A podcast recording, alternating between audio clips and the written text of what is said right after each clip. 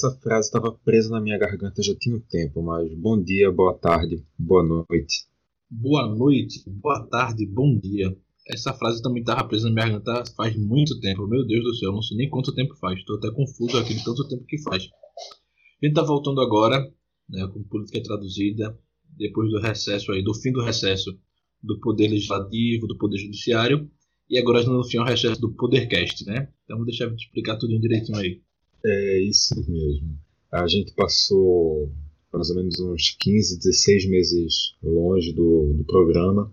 Até gravamos duas edições perdidas no ano passado, mas agora Política Traduzida está de volta com a nova programação do Caixa de Brita. A gente vai fazer o seguinte: quartas-feiras é dia de política aqui no Caixa.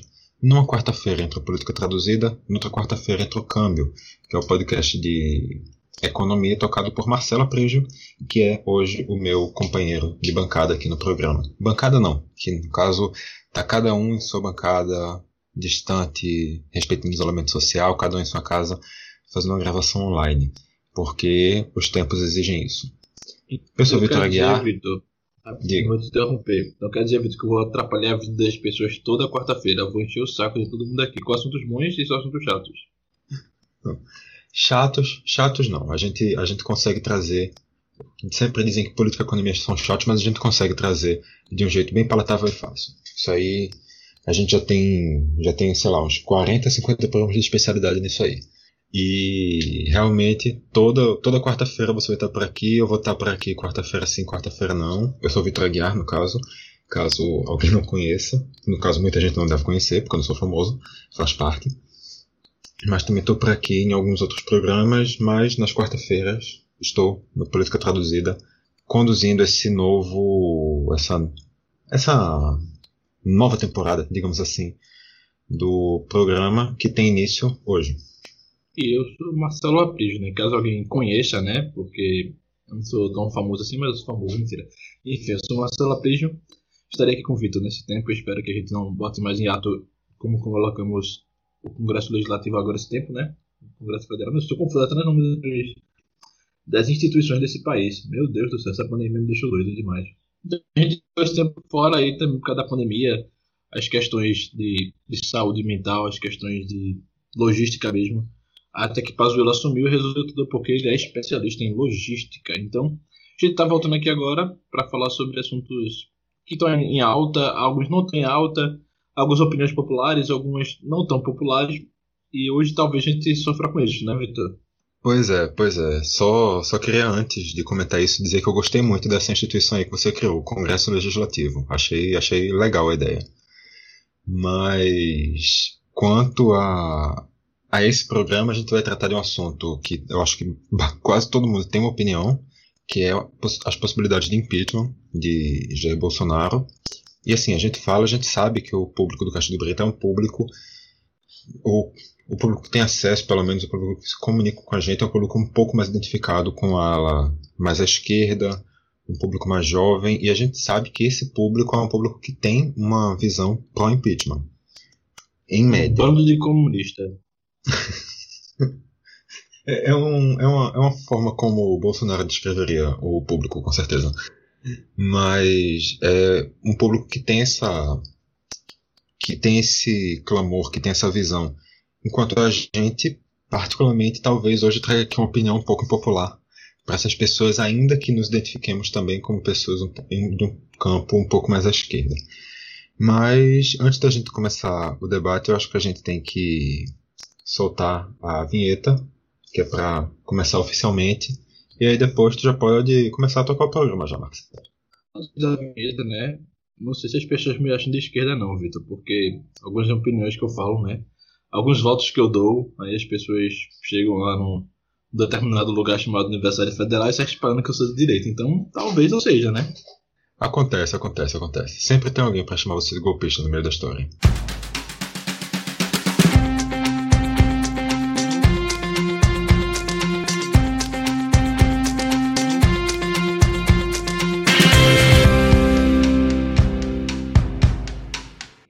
Depois a gente escutar essa vinheta que há muito tempo a gente não escutava, sei lá, como eu uns 15 meses aí sem escutar, meu Deus do céu, que me cobra miserável, que me ouvir até a vinheta da política traduzida.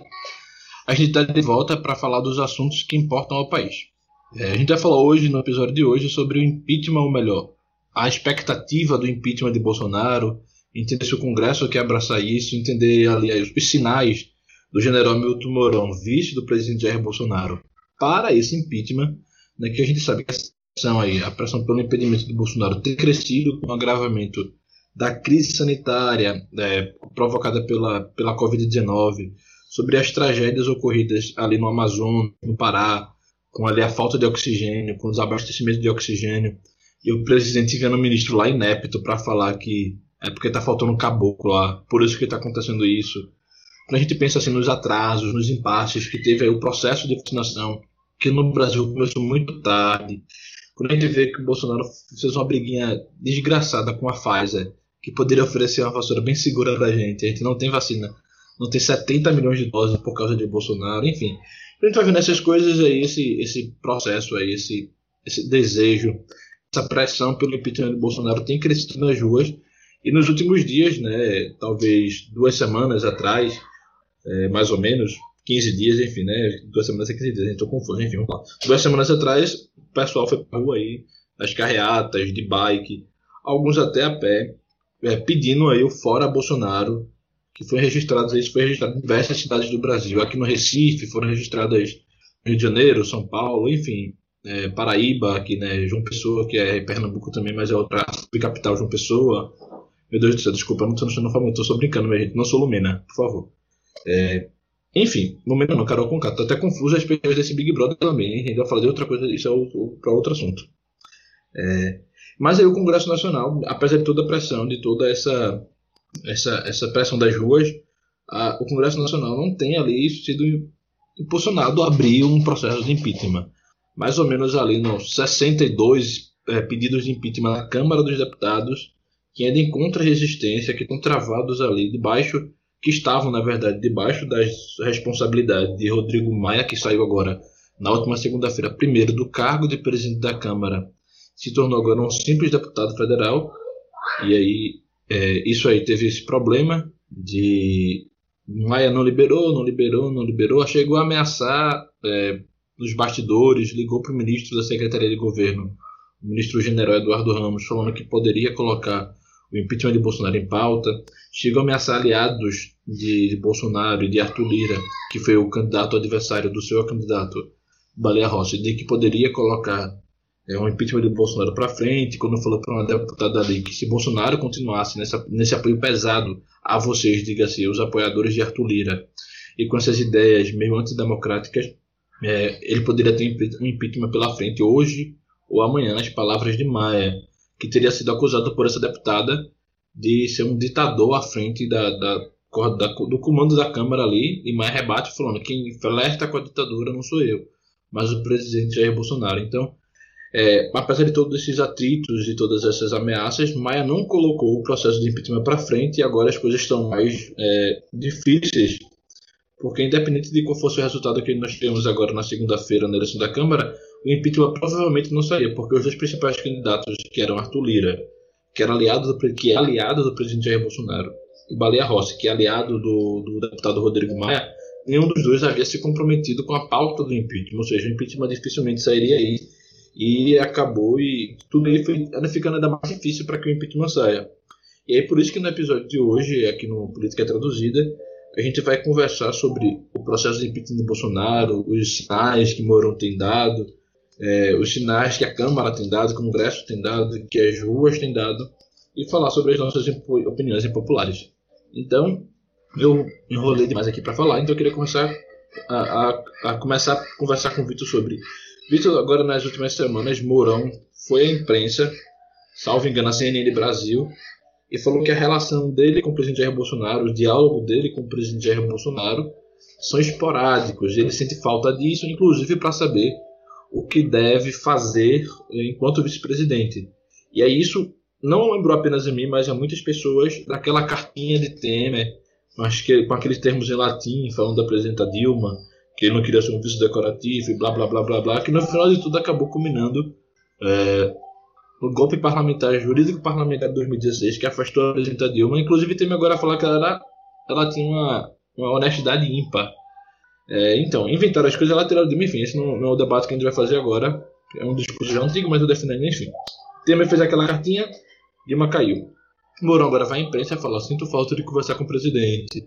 Foi algo que mais ou menos que Temer fez, né? Com, inclusive até Ciro falar: Ah, a senhora recebeu a Beyoncé, me recebeu, conversando, enfim. Tu achas que Mourão está começando a dar sinais de que ele pode aí é, ser o grande nome depois de, da queda de Bolsonaro? Então, a gente está fazendo essa gravação aqui no final de semana, logo antes da eleição da Câmara. Parece inclusive que a gente não, não citou o resultado do seja a vitória do Arthur Lira, do Baleia Rossi, que seria uma surpresa, não sei se sabe. Mas logo, aquele final de uma sexta-feira, inclusive teve um novo episódio de atrito entre Mourão e Bolsonaro, que estão sendo realmente cada vez mais comuns essa, essas discordâncias, esses debates dissoantes entre eles. Agora o Mourão veio ao público defender a saída do, do ministro Pazuello, enquanto ou foi do ministro Ernesto Araújo? Agora eu estou um pouco confuso sobre qual dos dois ministros ele se posicionou sobre a saída. Foi de Ernesto. Foi de Ernesto, do Relações Exteriores. Pronto. Ele se posicionou a favor da saída do Ernesto Araújo.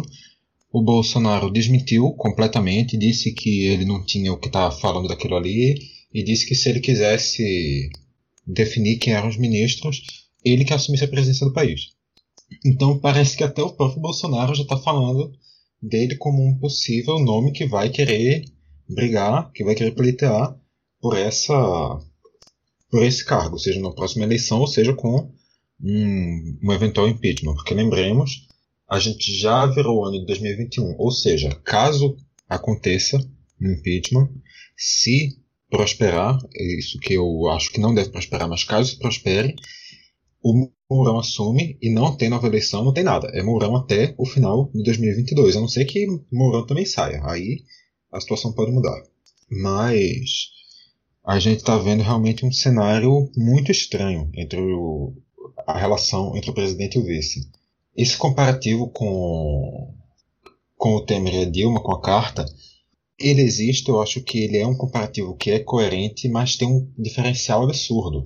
Ali, a gente estava falando de um cenário muito antes, aquela quebra do Temer foi uma coisa que aconteceu muito antes no andamento do governo, no caso, dentro do, dos quatro anos de mandato, e foi uma coisa muito mais explícita. O Temer era uma pessoa que estava. que a quem, ao invés de o Bolsonaro agora tá relegando, renegando, melhor dizendo, funções ao, ao vice-presidente Mourão, o cenário que a Dilma fazia com o Temer era exatamente o oposto. A Dilma sobrecarregou o Mourão, sobrecarregou o Temer. E com isso, o Temer passou a, ter, a ganhar poder. Com isso, Temer teve uma capacidade de articulação que todo mundo já sabia que Temer tinha, já foi presidente da Câmara, ele já teve esse, essa, essa experiência, esse tato político muito antes disso.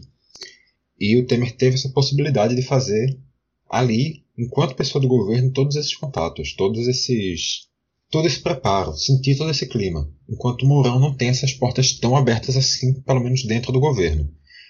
O Bolsonaro está exatamente escanteando ele, dificultando o acesso do Mourão a tentar fazer qualquer articulação que seja. E com isso, o, os embates internos entre presidente e vice vão sendo muito mais frequentes do que foram lá com Dilma Temer, porque Dilma Temer já foi basicamente chegando com a bomba, não teve tantas etapas assim chegando no, evidentes no meio do caminho. Mas aqui já, é, dessa vez a gente está vendo desgastes seguidos, acredito que já desde o primeiro ano de governo, e cada vez maiores e cada vez maiores, mas sem uma, sem uma conclusão. E eu, na minha visão, acredito que vai seguir assim até o fim. Que eles vão seguir com essa essa tensão entre eles, mas sempre uma coisa que vai ficar aumentando, aumentando, aumentando, mas que não vai chegar num, num estopim, que não vai conseguir realmente concretizar numa, num rompimento total para Mourão abraçar um projeto de saída de Bolsonaro. Eu acho que esse não é o caminho que o Romo é, que esse não é o caminho que vai ser tomado ao longo dos próximos dois anos. É, tu falaste aí que assim, Temer já tinha quebrado com Dilma bem antes do, do processo de fato, mas eu acho que a gente vale ressaltar aqui que Mourão e Bolsonaro têm essas relações conflituosas, ou aquilo que Bolsonaro chamava, e não sei se ainda chama, mas ele chamava na eleição de caneladas, desde antes de assumir o poder, desde antes de serem eleitos. É, enquanto Mourão defendia coisas que Bolsonaro naquele momento se dizia contra, é, sei lá, digamos, Mourão defendia o fim do 13 terceiro salário. Aí Bolsonaro falava, isso é impossível, a gente tem que começar a conversar, não pode entrar nesse atrito. E agora é, parece o contrário. Quando Bolsonaro defende essas ideias, Mourão é o contrário. Ou seja, essa, essa relação deles já vem sofrendo ali uma... Desculpa. Essa relação deles já vem sofrendo ali uma deterioração bem antes deles assumirem o poder e com a chegada do poder. E o jeito de Bolsonaro, o jeito meio antidemocrático, não é mesmo? Totalmente antidemocrático, um jeito autoritário, é, acabou ali aumentando esses atritos entre Mourão e Bolsonaro. Mourão que tenta, apesar do posto militar que ocupa, apesar da, da, né, da peixa que esse cargo de general dá a ele, ele tenta de alguma forma parecer mais político do que Bolsonaro. Assim, na verdade, não, é, ele tenta parecer não que ele consiga, porque Bolsonaro também se faz parecer político, mas não com aquele, aquela política eh, da, que a gente chama, chamaria de tradicional, mas com uma nova e péssima política né, de, de ataques antidemocráticos, de ataques à imprensa, de ataques a parlamentares, de aquela insurreição nas redes sociais, enfim. Bolsonaro sai para onde atirar e Mourão está tentando atirar para as pessoas mais moderadas, apesar de que ele não dá esses sinais muito claros, sabe? Quando a gente, é, quando a imprensa vai falar com, com o Mourão sobre tal coisa, tal coisa, ele fala não, o presidente está certo, veja, eu não quero tal coisa, eu não quero assim. É, Mourão acaba defendendo posições que Bolsonaro também defende, como o general, o general nem sei que desgraça era aquilo, mas como Ustra, né? Ele defende Ustra, defende que não há racismo no Brasil. Ele ainda tem ali algumas coisas porque ele está tentando ali atirar, imagino eu, para os dois lados. Enquanto o Bolsonaro só atira para o bolsonarismo. E agora que o Bolsonaro está sofrendo um revés, né, com a chegada e o fortalecimento do Centrão, é, mas no geral ele atira muito mais para o bolsonarismo, para as redes sociais, e já, já Mourão tenta atirar para os dois lados. Tanto que às vezes Mourão é elogiado pelos bolsonaristas, mas muitas vezes também é criticado, como aconteceu nos episódios que Mourão foi duramente criticado pelos filhos do presidente Jair Bolsonaro e pelo guru do bolsonarismo, o desgraçado lá, e esqueci agora a, função dele, ah, o pseudo-filósofo é, Olavo de Carvalho. Então, acho que Mourão ele já rompeu com o Bolsonaro de alguma forma, mas ele tenta parecer que não rompeu ainda parece que não foi piscado por aquilo que Machado de Assis chamava de a mosca azul. Eu acho que era Machado de Assis, mas enfim, não foi piscado pela mosca azul que dá aquela ânsia de poder, aquela vontade de poder. Tanto que ele rejeita, quando questionado, tanto na, na CNN, quando ele falou, quando ele se queixou é, da falta de diálogo com Bolsonaro, ele fala que é, não tem pretensões é, de concorrer contra o presidente Jair Bolsonaro que essa não é a intenção dele, mas ele também ali não vê é, muita possibilidade de ser convidado para concorrer à reeleição. E aí reafirma que não é um vice decorativo, ou seja, é uma coisa meio confusa. Ele fala que é amigo de Bolsonaro, mas que não é um vice decorativo, que na verdade é que, é que o, de fato ele é, ele está sentindo isso, porque ele só cuida e cuida muito mal, diga-se de passagem, do Conselho da Amazônia e a Amazônia continua morrendo, continua sendo desgraçada por pessoas como Bolsonaro e, e, e companhia. É, realmente eu acho que esse papel de vice decorativo realmente está abraçado com o Mourão. Ele, inclusive, eu acho que ele é mais, muito mais vice decorativo do que Temer jamais pensou em ser. E realmente o, o caminho para ele, eu concordo contigo que não é de nenhum de assumir nenhum grande poder, de ter nenhum grande nenhum grande posto, nenhum grande nenhuma grande estrela dentro do governo. Mas eu também não vejo ele com essa. Ele sempre foi um cara que tentou fazer essa conciliação dentro do bolsonarismo. Ele sempre foi um cara que, apesar de claramente discordar de muita coisa de Bolsonaro, ele tenta. Ele, ele dá a patada, mas depois ele tenta dar aquela acalmada, ele tenta manter tudo mais, mais tranquilo para não gerar atritos tão grandes, apesar de que sim, que como tu bem falou, já existem desde antes do meu governo, inclusive Mourão já foi chamado de esquerdista pelos bolsonaristas algumas vezes, por mais ilógico que isso possa parecer. mas realmente eu não vejo isso como um cenário que caminha para Mourão como articulador do impeachment ou Mourão como alguém que vá tomar um papel para que isso aconteça, nem nada desse, desse sentido. Eu acho realmente que ele vai ser uma. Se isso acontecer, ele vai ser só uma peça que está ali meio perdida no xadrez, tentando evitar treta com um lado, tentando conciliar com o outro para ficar numa situação menos ruim, independente do que aconteça. A não ser realmente que a situação já. que o um processo de impeachment avance, que a situação já esteja quase irreversível para ser do Bolsonaro, aí sim eu acho que talvez ele, ele tente assumir um pouco mais desse papel, mas até isso eu realmente não vejo ele, ele abraçando essa função para si, pelo menos não nas circunstâncias que se desenham hoje para a política nacional. Mas, falando assim, em cargos importantes, um, uma, um outro posto que, além do vice-presidente, que tem uma grande influência nisso, é a presidência da Câmara. A gente sabe que dentro do Brasil existe um sistema.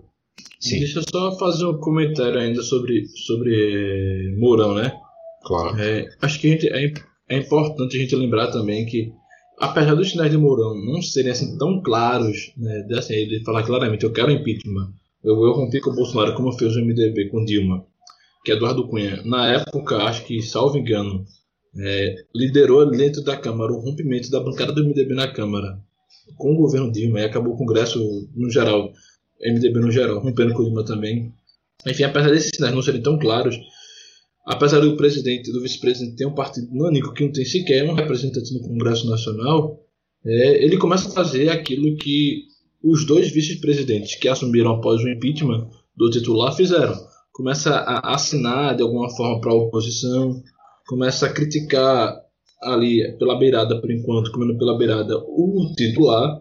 E aí eu acho que ele meio que tá fazendo aquilo que o assessor dele, que inclusive foi exonerado pelo vice-presidente, é, falou com deputados, com senadores, enfim. É bom a gente estar preparado. Foi isso que escreveu o assessor do Bolsonaro ao, é, é, ao contatar parlamentares para, de Bolsonaro, digo, de Mourão, a contatar parlamentares para um possível para uma possível abertura do processo de impeachment contra o presidente Jair Bolsonaro. E aí eu acho que ele está se preparando aos poucos, está vendo ali o, o campo para de fato ele é, atuar, né? Porque Bolsonaro, é, além de não conversar com ele, se queixar dessa falta de diálogo com ele, Bolsonaro quando vai responder essas aspas críticas de Mourão, ele age de forma grosseira, né? Talvez Bolsonaro entenda, entenda porque também esteve no parlamento 28 anos da sua vida ele entenda que sem, sem um, partido para lhe, fortalecer, Mourão é nada, né? E aí Mourão, inclusive, já disse, é, em respostas indiretas a Bolsonaro, que tem recebido convites de diversos partidos para se filiar ao partido, deixar o PRTB e se filiar a um partido político. E aí imagina, se, é, se Mourão consegue se filiar, sei lá, um Solidariedade da Vida, um partido pequeno, que é meio dividido ali na sua bancada é, em relação de governismo, mas é mais governista que muitos outros partidos, se Mourão se filia a um Solidariedade da Vida, se Mourão se filia a um outro partido mais à direita, sei lá, como PL, PE, enfim, não sei. Se Mourão se a um partido desses, Bolsonaro praticamente ali assinala é, uma, um, uma testada de óbito, né? Porque se Mourão já consegue agora, de alguma forma, causar incômodo nas bases bolsonaristas e ao próprio presidente, estando no partido que nem é partido mais, né? Só uma partícula né? Então, imagine se ele tiver um partido maior, com um pouco mais de presença no Congresso Nacional, melhor, com alguma presença no Congresso Nacional, como isso pode é, prejudicar os planos de Bolsonaro para 2022. Eu ia falar 2020, mas enfim, 2022. É, realmente esse cenário já realmente coloca uma situação um pouco mais complicada pro, pro Bolsonaro. A falta de representação, a falta de apoio partidário ao Mourão na Câmara com certeza é um, é um grande calo para que ele tenha qualquer poder de, de manobra ali dentro, com um pouco mais de articulação, um pouco mais de base de articulação, é provável que ele, que ele já assuma um pouco mais de, de poder, de protagonismo. Aí a história começa a ficar animada, o negócio começa a ficar interessante.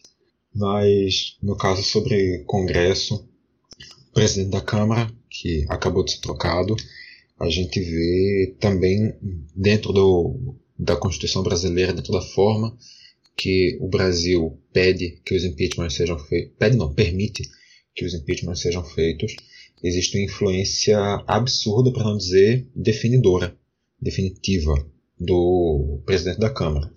É do presidente da Câmara que até a última segunda, até o último, do, é, até a metade da última segunda-feira, início da noite, na verdade, da última segunda, era Rodrigo Maia.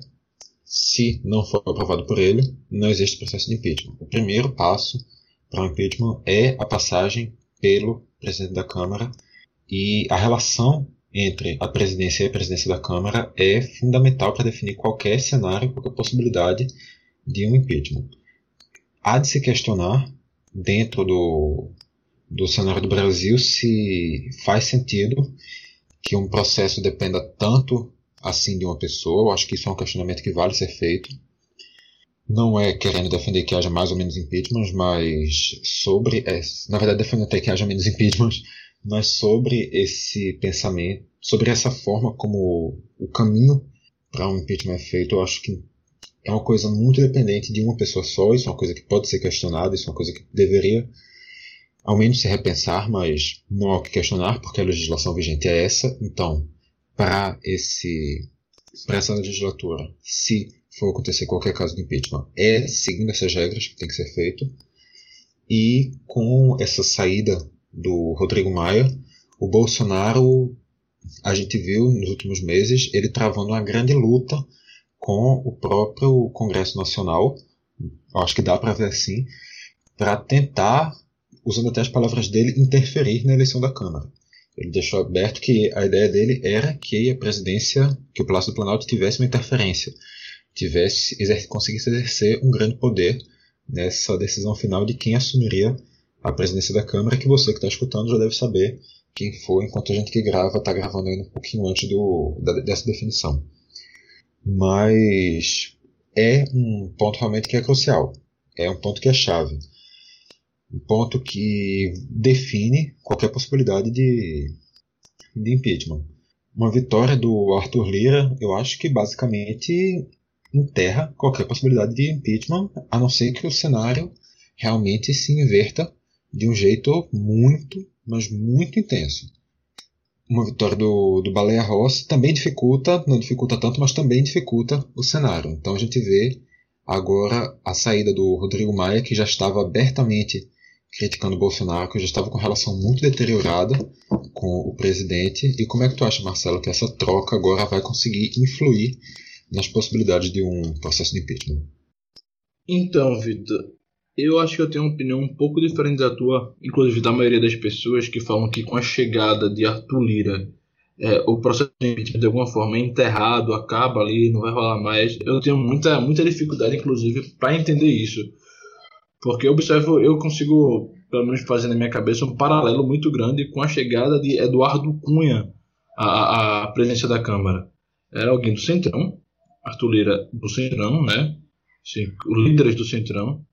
Colocar os respectivos presidentes da República é, sob sua, sua prisão, como diria como diria Cid Gomes sobre o Achaque, o maior, o maior achacador do Brasil. Algo assim, nem lembro mais qual foi a expressão, mas achacava, achacava é, Eduardo Cunha, achacava Dilma, é muito provavelmente o que vai fazer Arthur Lira, se Arthur Lira chegando, com Arthur Lira chegando, na verdade, à presidência da Câmara, Bolsonaro fica ainda mais refém do poder do Congresso Nacional, tanto que ele cogitou já abrir, reabrir, na verdade, né, é, o Ministério da Cultura, o Ministério do Esporte, o Ministério da Pesca, para é, agregar ali, para é, é não esqueça, é prestigiar ali nomes do Centrão no Planalto Central, ali na esplanada dos ministérios.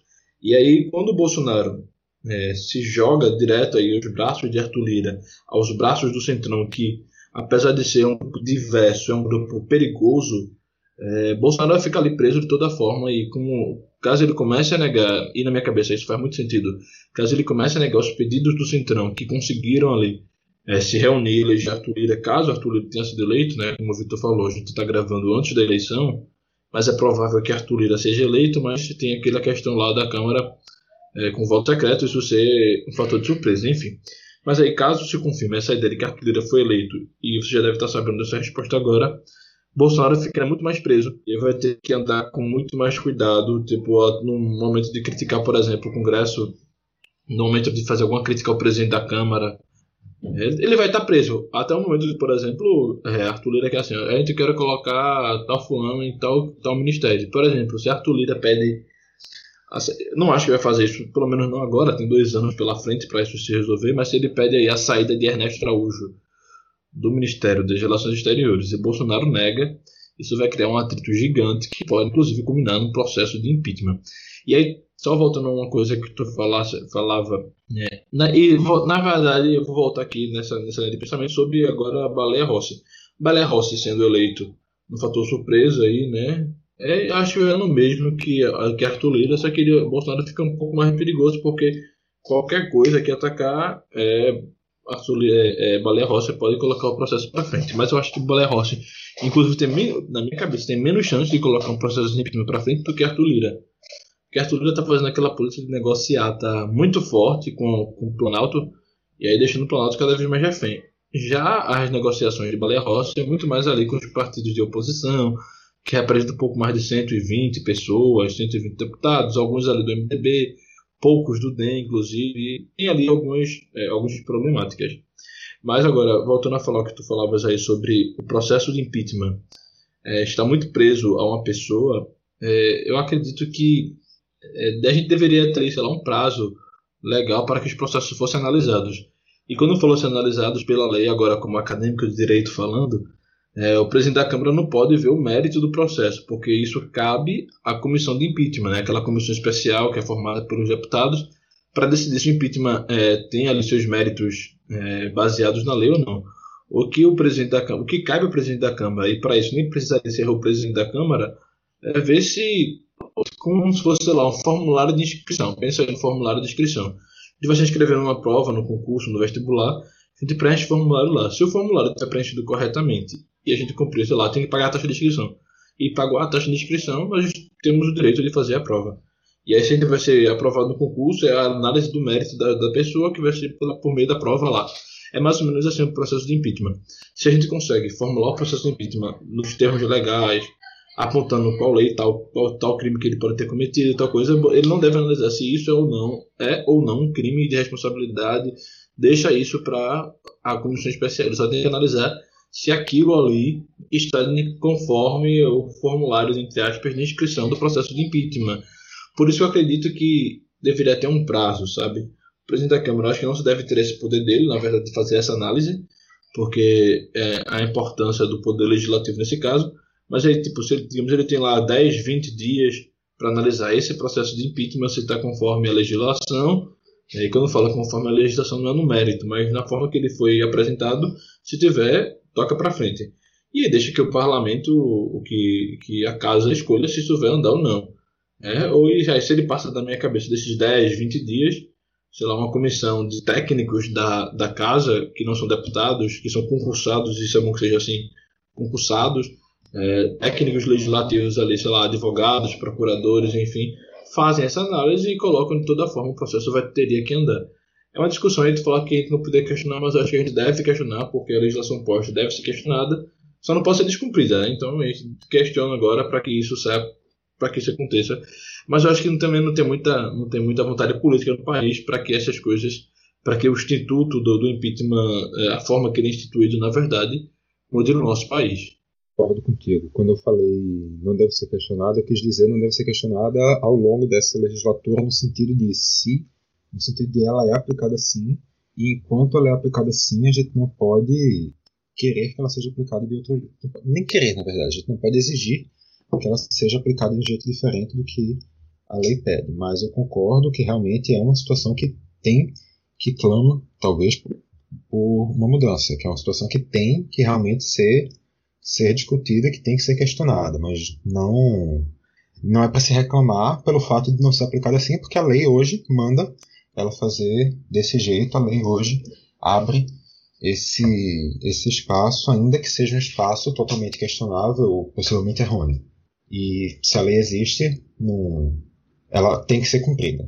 Foi isso que eu quis, que eu quis dizer só, pela palavra questionada. Foi só assim, o meu, o, o, fato de eu não ser um acadêmico de direito pesando no, na comunicação, entendeu?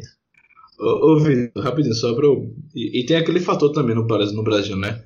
Que como tá muito preso ali na, nas mãos do presidente da, da, da Câmara dos Deputados, desse, a abertura desse processo, há aquele fator político imenso que é necessário ter. Que não deveria ser assim. Né? Acho que os nossos é, constituintes foram muito inocentes. Assim, inocentes não, mas eu vou fingir que eles foram inocentes ao achar que todo presidente da Câmara dos Deputados vai ser simplesmente, naquele momento, um bom jurista que vai cumprir a lei integralmente. Não, aqui isso acontece, talvez muito raramente, se é que aconteceu algum dia nesse país. Eu acho que não. É, mas tem que ter aquele negócio de, né, politicamente falando, tem que ter o clima político. É, não só dentro do parlamento, mas também nas ruas. E eu, esses dias, estava conversando com, com as pessoas sobre essa pressão do, pelo impeachment ele me falava, mas Marcelo, há uma pressão muito forte nas ruas pelo impeachment de Bolsonaro. Aí eu paro para analisar as ruas e vejo. Eu, quando falo ruas aqui, eu também falo redes sociais. Não falando apenas ruas, porque até pela pandemia não é adequado que nós estejamos nas ruas agora. Mas quando quando eu começo a analisar assim, as ruas, vejo a minha bolha é gigante, tipo, parte gigante da minha bolha defende sim o impeachment de Bolsonaro. Se eu ficasse preso naquilo ali, eu falaria, poxa, Bolsonaro vai cair porque o povo na rua está pedindo. Mas eu começo aí do, no, no, no jornalismo mesmo, né, quando eu converso com outras pessoas. E aí, tipo, essa não é uma pauta que está na boca da população em geral, sabe? O impeachment de Dilma estava na pauta do pobre, às vezes, que inclusive foi beneficiado muitas vezes pelo governo do PT, pelo governo da presidenta Dilma. Só que ele foi. A mídia discutiu tanto aquilo que as pessoas compraram essa pauta de verdade. Porque a gente falava, ah, mas foi pouca gente que ia para a Praia de Boa Viagem. Mas não era pouca gente, a gente via muita gente, várias manifestações pelo Brasil.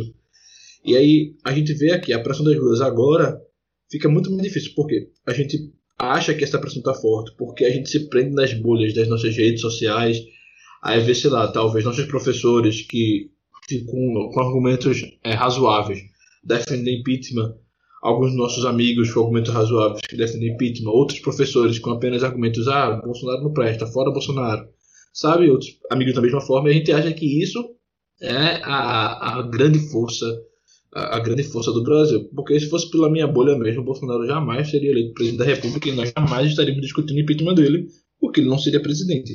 Mas as ruas demonstram outras coisas e é preciso que a gente esteja bem atento a isso, achar que a nossa bolha não é, a, não é apenas a nossa bolha que define a vontade das ruas. E quando a gente conversa, por exemplo, chega na rua da tua casa, conversa com um vizinho teu, ele pode defender Bolsonaro, mas eu acredito que dificilmente as pessoas no dia a dia estão com essa pauta incutidas em si. Porque Agora que a mídia começa a falar mais ostensivamente sobre isso, por exemplo, a Folha de São Paulo, dia desses, fez uma matéria linkando os, os crimes que Bolsonaro teria cometido para poder ser impeachmentado. É, mas, por exemplo, o grande veículo de massa do país, é, como os grandes, na verdade, como a rádio e a televisão, né, não, não, não toca muito nesse assunto. A rede social está lá, fala muito disso.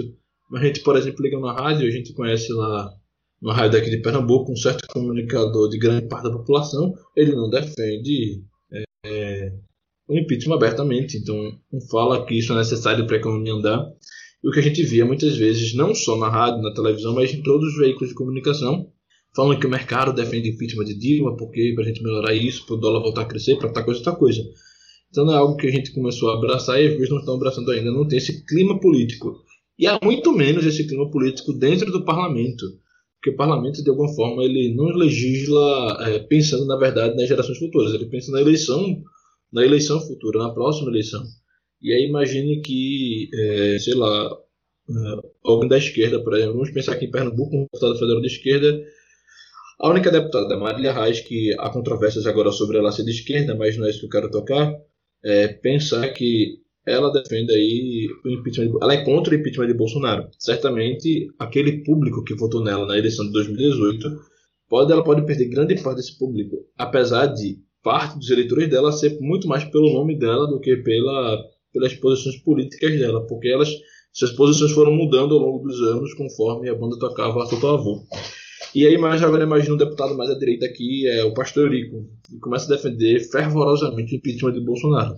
Se ele já está com problemas para se eleger porque perdeu o apoio da Assembleia de Deus, imagine agora defendendo o impeachment de Bolsonaro. Ele perde, além do apoio da Assembleia de Deus, o apoio de todos os eleitores conservadores que ele poderia ter. Então, eu acho que desse clima político E o Congresso está pensando na próxima eleição, enquanto não tem esse clima político nas ruas, eles não terão esse clima político dentro é, da casa. É mais ou menos isso que eu queria falar.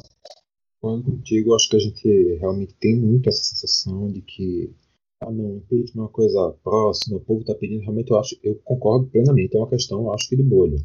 É claro que é uma situação que está avançando, é uma situação que cada vez a gente está vendo uma representação talvez um pouco maior desse, desse pedido, que convenhamos, já tem gente que pede impeachment desde, eu acho que primeira, segunda semana de governo, mas é uma coisa que está começando agora a ganhar voz. Eu acho que é realmente uma coisa ainda muito precoce. Como também falou, a Folha, a Folha veio falar de impeachment, Folha veio ver as situações, ver os cenários de impeachment. Folha fez isso há três, quatro dias antes dessa gravação, no meio da semana passada, uma semana antes desse programa estar saindo. A Globo, que é o principal veículo de comunicação do país, não tomou essa posição. Se a gente vê as outras emissoras de TV do país, quase todas já vão para um lado um pouco mais alinhado com o governo. A Rede TV, o SBT, a Record, não é esperado que elas tomem um posicionamento mais aberto quanto a isso em longo prazo. Então, realmente eu acho que não, ainda não existe essa, essa leitura. Ainda não existe esse, esse clima fervoroso por impeachment. O que aconteceu com, com Dilma foi um processo que realmente a gente pode questionar as maneiras como isso aconteceu, a gente pode questionar os elementos que levaram a isso, mas fato é que chegou a um ponto que existia uma representatividade muito grande a favor do, do impeachment, que eu continuo achando que foi um impeachment incorreto. E agora com Bolsonaro, acho que essa representatividade ainda é uma coisa que está caminhando. Pode ser que ao longo dos dois próximos anos ela se, se construa melhor, ela se desenvolva melhor e um cenário popular para um processo de impeachment ocorra, é possível, mas ainda não é o cenário que, pelo menos na minha visão, a gente vive no Brasil. E também, quando um outro elemento que tu falou que eu concordo bastante é que tem muita gente que entra num, num discurso, acho que fácil de dizer, não, Bolsonaro é um presidente ruim, Bolsonaro é um presidente que tem desmandos, é um presidente que eu não gosto do governo, que eu vejo muita gente criticando, então eu quero que ele saia. Não é assim. Isso não pode existir. Não é assim que funciona a legislação do Brasil, não é isso que, que exige a nossa legislação quando fala de impeachment. Porque se for por isso, essas pessoas não têm a menor autoridade para reclamar também do impeachment de Dilma, porque o critério vai ser exatamente o mesmo. Muitas pessoas não gostavam dela, o governo dela, uma quantidade absurda de pessoas, achou que foi um governo ruim, achou que foi um governo que não teve uma, uma qualidade boa por causa de problemas na economia, problemas de corrupção, e por isso eles queriam tirar Dilma. A gente pode cair exatamente no mesmo argumento. Então, se você defende o argumento de, de Bolsonaro simplesmente porque ele é um presidente ruim, você nunca vai ter autoridade para reclamar do impeachment de Dilma eu vejo esse cenário muito, muito bem desenhado, porque o que, o que falta em muitos discursos que eu vejo pedindo o impeachment de, de Bolsonaro é argumento. Eu sim, eu não estou dizendo que não existam argumentos, não estou dizendo que não existam crimes, mas eu falo que existe muita gente que está pedindo sem ter esse argumento. Tem muita gente que está pedindo baseado simplesmente no fato de não gostar do governo de Bolsonaro. Isso é um, é um discurso fácil, isso é um, uma coisa rasa. Se você quiser pensar em uma possibilidade de impeachment, se você quiser argumentar a favor do impeachment, eu acho que o, ter consciência de quais são os crimes em questão pelos quais você pede o impeachment, ter consciência de qual é o processo que tem que ser feito para para essa para esse julgamento acontecer de uma maneira que tire o Bolsonaro, ter consciência do peso da, da rua nesse processo, ter consciência do peso de Bolsonaro perder o apoio político dentro da Câmara para isso. Eu acho que isso tudo é muito importante. É uma construção muito grande que muita gente está pedindo, mas ignorando tudo isso que tem por trás, reclamando do, de quem ainda não fez impeachment, reclamando de quem está atrasando impeachment, sendo que não consegue apresentar também o porquê defende realmente o impeachment. Então, Vitor, acho que a gente pode começar aqui a fazer um placar do impeachment, né? Mas já já. Não, já não, fazer agora. Placar do impeachment no Política Traduzida. Vitor, contra ou a favor e justifique seu voto. BBB e impeachment ao mesmo tempo aqui. Então, é, lembrando que já existe o placar do impeachment, tem algumas páginas acompanhando o, isso através da posição dos deputados. Mas não existe no... aqui na política ainda. Não, sim, claro. Eu, tô querendo só fazer essa contextualização, que eu tinha separado aqui também. Tem algumas páginas fazendo o acompanhamento pelos, pelas posições públicas que alguns deputados estão tomando, e a gente ainda vê uma grande quantidade de deputados simplesmente calados sobre o assunto. O, a gente tem mais de 500 deputados aqui no Brasil hoje. Segundo o, a página Placar do Impeachment de Bolsonaro, no dia 28 de janeiro, 111 deputados haviam se declarado a favor do impeachment, 77 haviam se declarado contra e 325 sequer se posicionaram.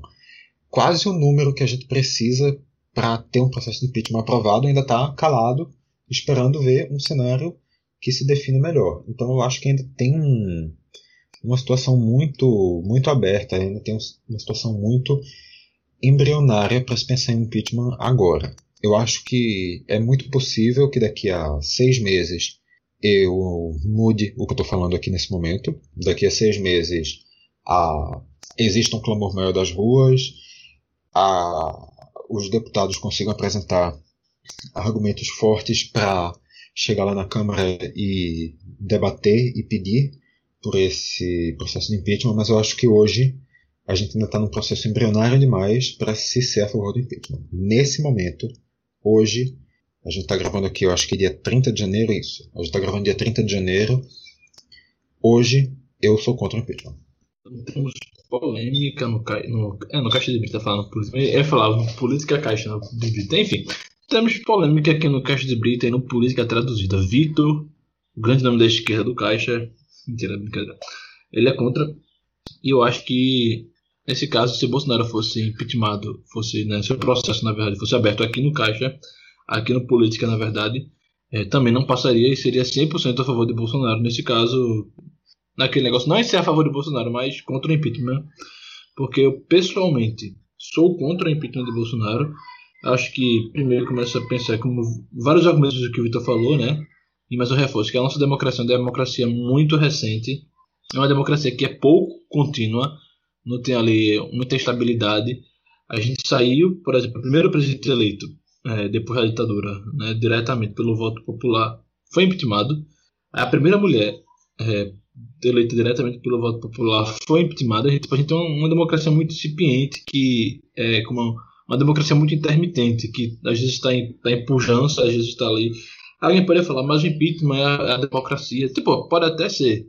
Mas os motivos que, pelo, pelos quais os impeachments, os impeachments são deflagrados, e aí eu começo a pensar que não tem muito a ver com um caráter democrático.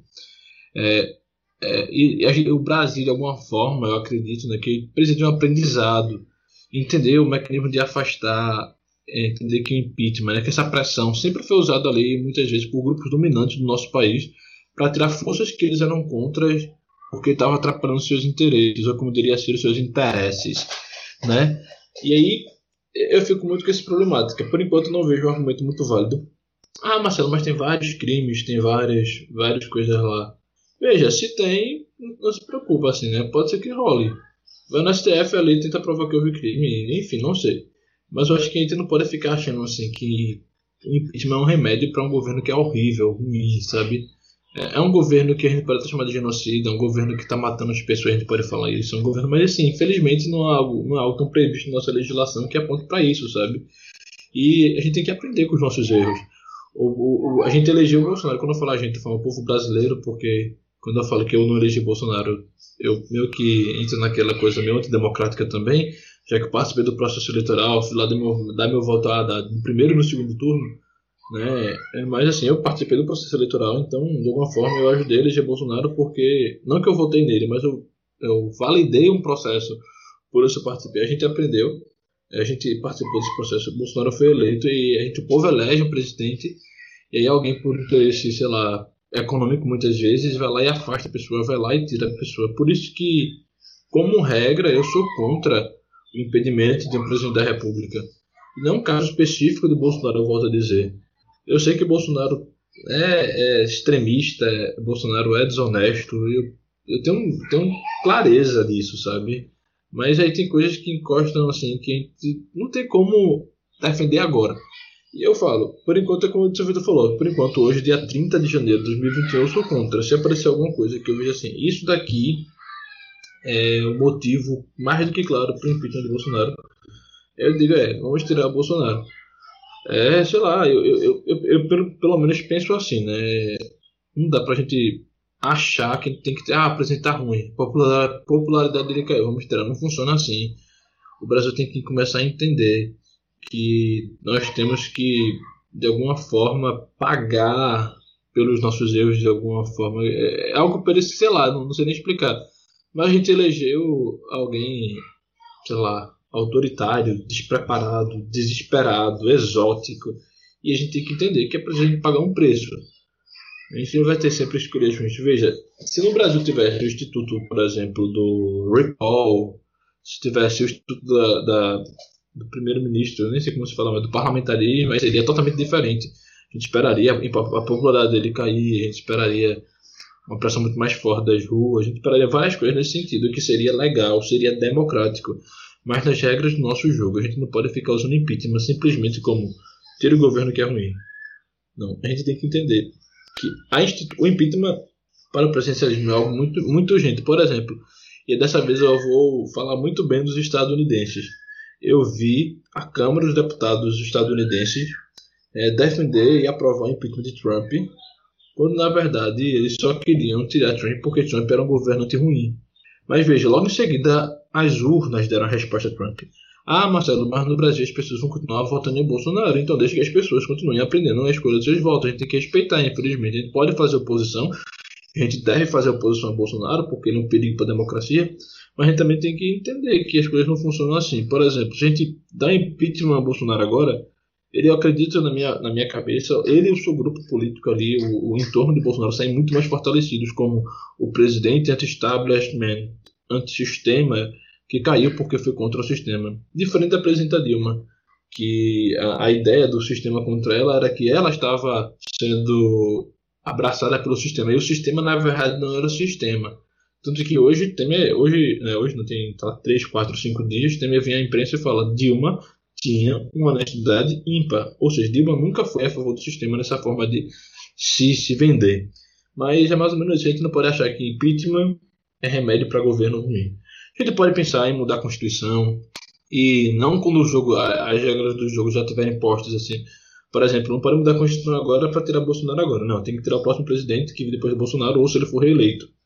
A gente pode pensar mudar a Constituição, sei lá, instituir o recall para cada dois anos a gente voltar às urnas e falar se a gente concorda com a permanência do presidente no poder.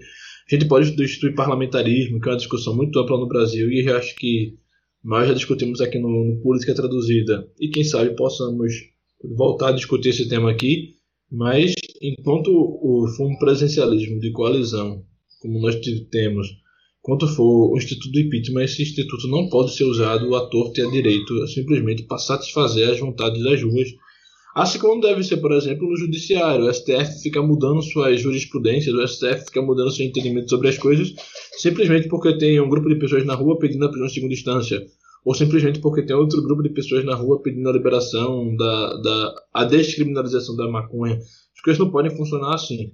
A gente tem que seguir a lei, tem que seguir a Constituição do Brasil. Se o presidente descumprir a Constituição, a gente tem que dar uma forma de provar isso e também arrumar uma forma de criar um clima político no país para tal coisa.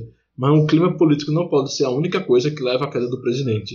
O que tem que levar à queda do presidente talvez seja ali o grande caso de o, o, o cometimento de um crime de responsabilidade ou de um crime comum, aliado, claro, aí um clima de, de político para essa queda. Então, eu concordo tanto contigo, Marcelo, que eu pensei umas três ou quatro analogias que tu que tu fez aí, eu estava pensando também em fazer.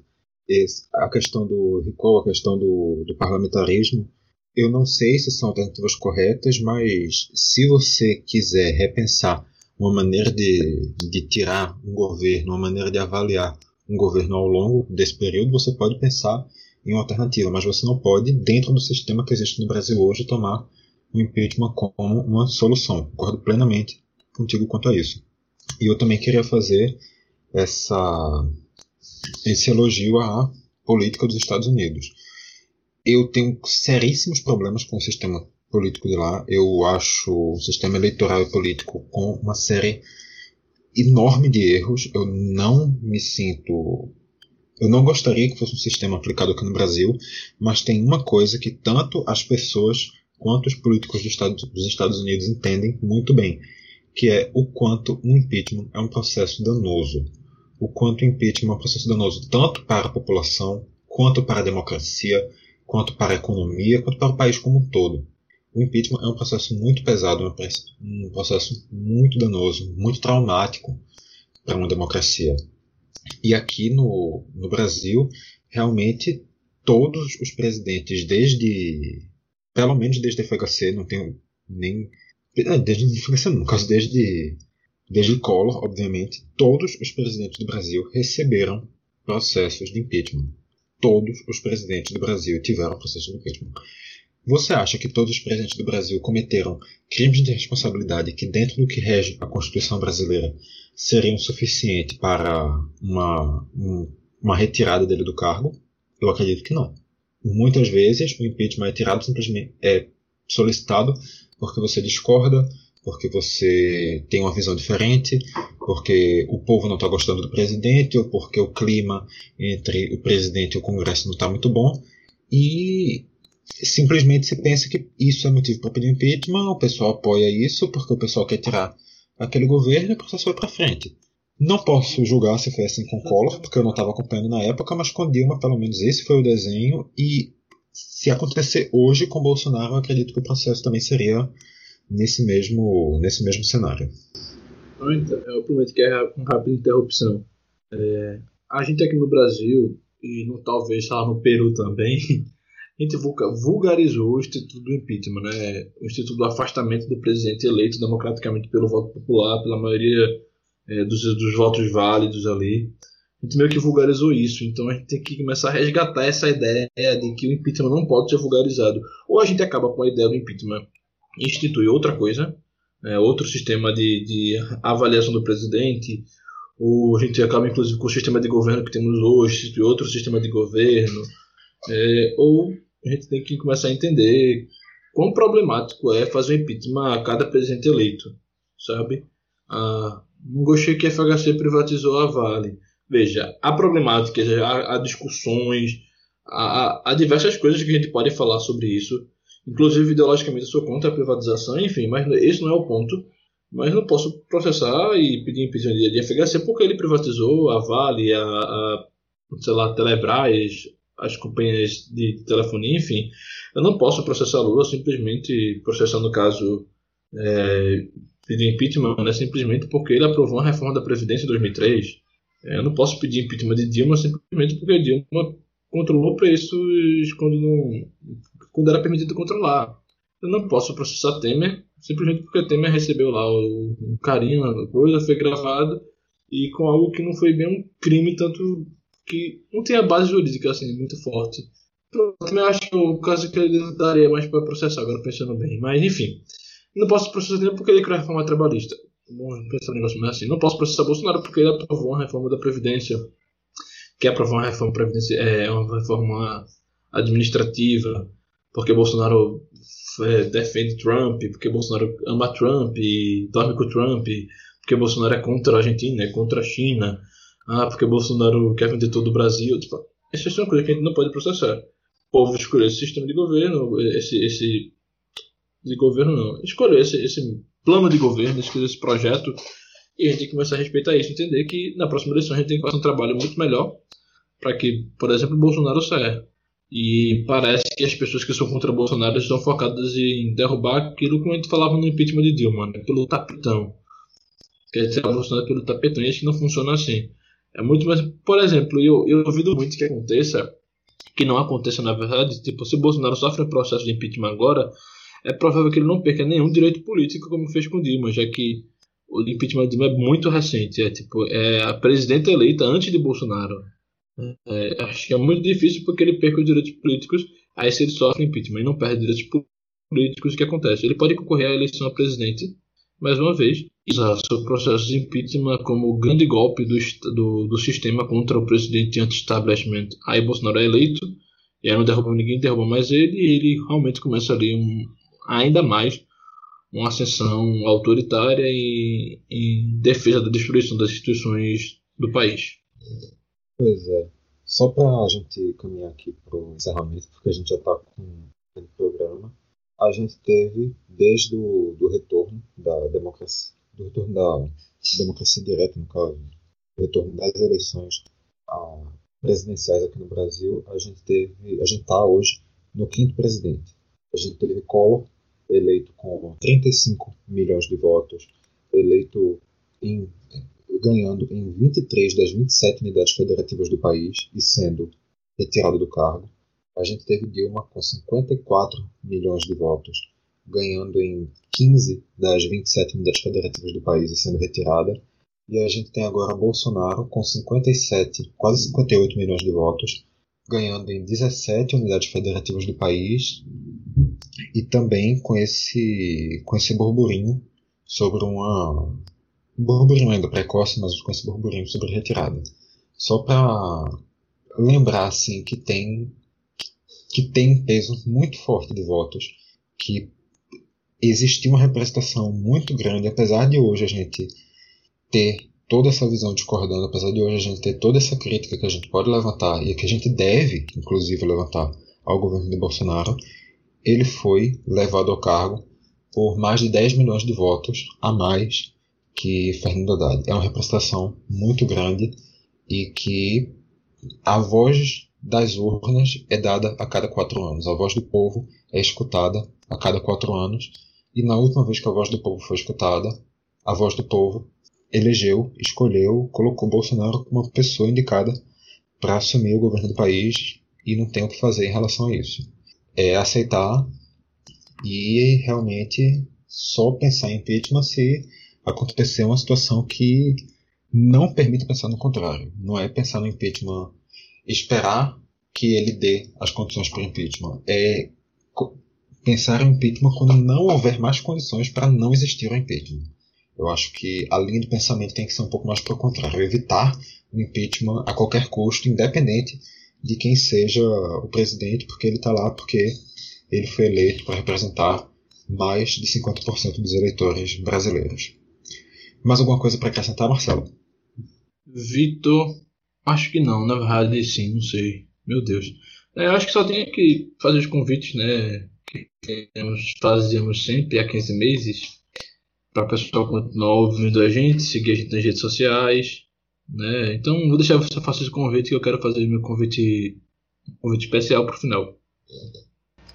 Assim, a gente, como falei no início, a gente está com uma programação nova no Caixa. Então agora está tá começando a entrar aqui algumas novidades. A gente está com o retorno da política traduzida do câmbio às quartas-feiras. A gente mantém o DescubraCast de futebol, que ao longo de janeiro foi o único programa que a gente sustentou mas a gente traz também algumas, alguns programas inéditos. A gente tem agora chegando ao Caixa de Brita um programa de música e a gente tem chegando ao Caixa de Brita um programa de cinema que acredito que ainda não estejam todos no, no feed. É, com certeza, na verdade, não estarão todos no feed, mas que estarão entrando ao longo dos próximos dias. Até o final do mês a gente vai estar chegando com todas as novidades. E também uma novidade muito importante que a gente está trazendo é o retorno do nosso site. Está pronto. Pode chegar, pode acessar caixadebrita.com. Lá você tem acesso aos nossos programas, aos nossos textos, que a gente agora também vai tentar trazer textos com mais frequência. E também você também pode acessar as nossas plataformas sociais, no Twitter, no Facebook e no Instagram é só procurar Caixa de Brita, que você encontra a gente bem fácil.